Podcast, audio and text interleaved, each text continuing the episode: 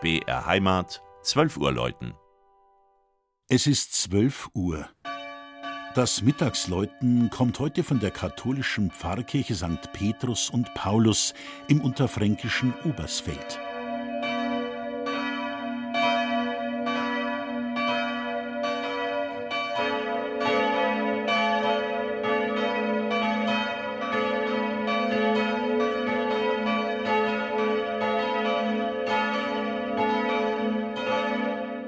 Eingebettet in sanfte Hügel zwischen Spessart, Rhön und dem Maintal liegt das kleine fränkische Dorf Obersfeld, das schon im 8. Jahrhundert erwähnt wurde, aber viel älter ist. Die Gegend bot sich den frühen Siedlern an. Wald und guter Boden waren in Fülle vorhanden und vor allem gibt es drei Quellen. Wahrzeichen ist heute die katholische Pfarrkirche St. Petrus und Paulus das gotische Turmuntergeschoss, das eingemauerte Sakramentshaus aus Rotsandstein von 1518 und ein schönes Rippenkreuzgewölbe weisen darauf hin, dass das barocke Kirchlein eine lange Geschichte hat. Seit 1780 steht der Hochaltar aus der Riemenschneiderschule an seinem Platz. Das Altarbild mit der Abendmahlszene hat der Maler Johann Peter Herrlein geschaffen – einer der führenden Künstler im Unterfranken des 18. Jahrhunderts. Weniger glanzvoll ist die Geschichte der Glocken, die im vergleichsweise niedrigen Echterturm hängen.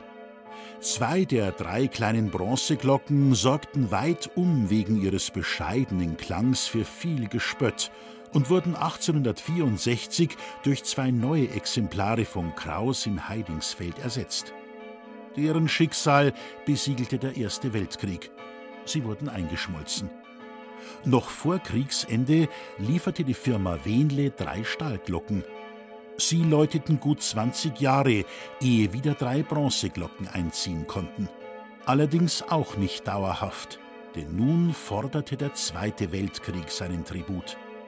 Man entsann sich der alten, vorsorglich vergrabenen Stahlglocken, die mehr schlecht als recht ihren Dienst taten, bis Ende der 70er Jahre der Glockenstuhl ihre Last nicht mehr aushielt. Ersatzweise klang das Geläut des Kölner Doms vom Band. Seit 1984 hängen nun endlich drei wunderbare Pernerglocken im Turm, wo sie zur Freude der Dorfbewohner nicht nur dann läuten, wenn, wie dieser Tage, die frisch renovierte Kirche gefeiert wird. Das Mittagsläuten aus Obersfeld von Regina Vanderl. Gelesen hat Christian Jungwirth.